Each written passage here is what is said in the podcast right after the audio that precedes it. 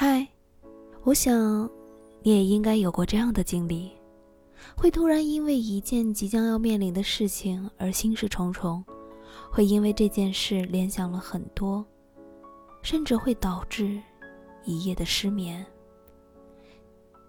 你不知道那天会发生什么，你又期待，但又因为事情本身带有危险，你又会很恐慌。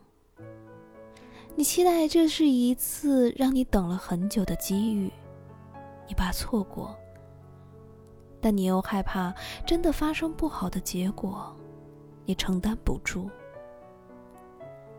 其实人们往往就是这样自相矛盾的。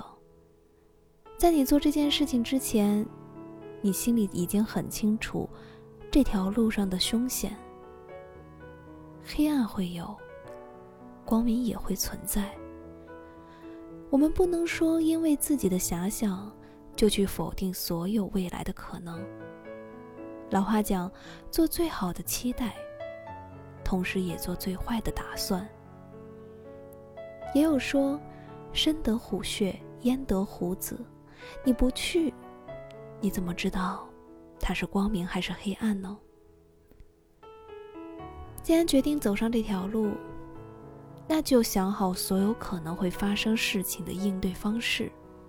毕竟，未知是一场美丽的期待，因为它的神秘让人向往有敬畏。